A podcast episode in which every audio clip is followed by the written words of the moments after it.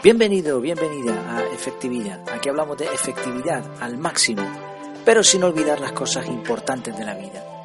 Y una de esas cosas importantes es reflexionar, pensar, meditar un poco en lo que sucede a nuestro alrededor. Pararse unos momentitos y pensar.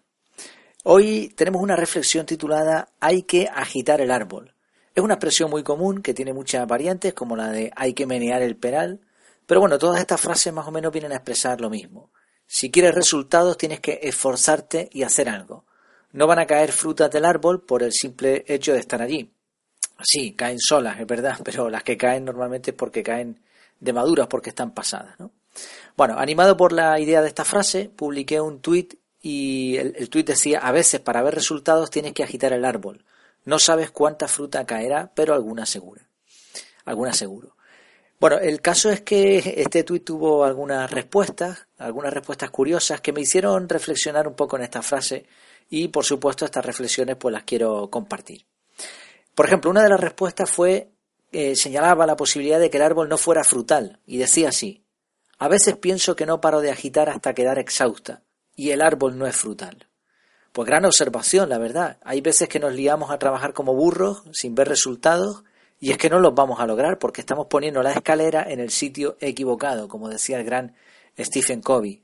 Y esa escalera no nos va a llegar, no nos va a llevar a ningún sitio. Decía la frase exactamente de, de, Stephen Covey, el autor de Los siete hábitos para gente altamente efectiva, creo recordar que se titulaba así el libro.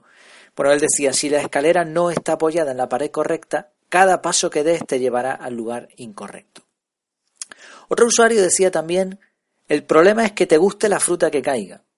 Pues también es verdad. A mí me hizo recordar a cuando aquí en Gran Canaria hemos ido alguna vez a buscar castañas.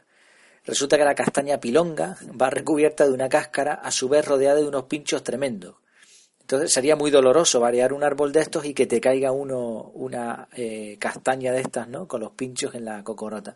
Así que también es un punto a tener en cuenta, que la fruta que caiga sea de tu gusto. Bueno, se podrían dar más problemáticas como que la fruta no fuera comestible, que el árbol tuviera las ramas muy altas, que no fuera la temporada, o que la fruta estuviera pasada, que el árbol tuviera dueño, peor aún, que el árbol tuviera dueño enfadado con una escopeta, etcétera. La cuestión es que antes de variar hay que pensar. Antes de iniciarse en un trabajo cualquiera es necesario un mínimo de tiempo para observar. Es imprescindible hacerse preguntas. ¿Para qué? ¿Por qué? ¿Esto que voy a hacer me conviene realmente? ¿Es lo que quiero de verdad? ¿Cuento con las herramientas adecuadas para conseguir resultados óptimos? ¿Es el momento adecuado o debería esperar un poco? ¿Estoy preparado? ¿Me he informado buscando a expertos locales para saber cómo debo proceder? ¿Cuántas veces nos lanzamos a variar el arbolito sin hacernos estas preguntas, verdad? Una vez más, la efectividad no tiene tanto que ver con la fuerza, sino con la maña. Es la combinación de esfuerzo e inteligencia la que da mejores frutos, nunca mejor dicho. De hecho, no hay nada tan inefectivo como trabajar a tope de la forma inadecuada o con un propósito que no sea el correcto.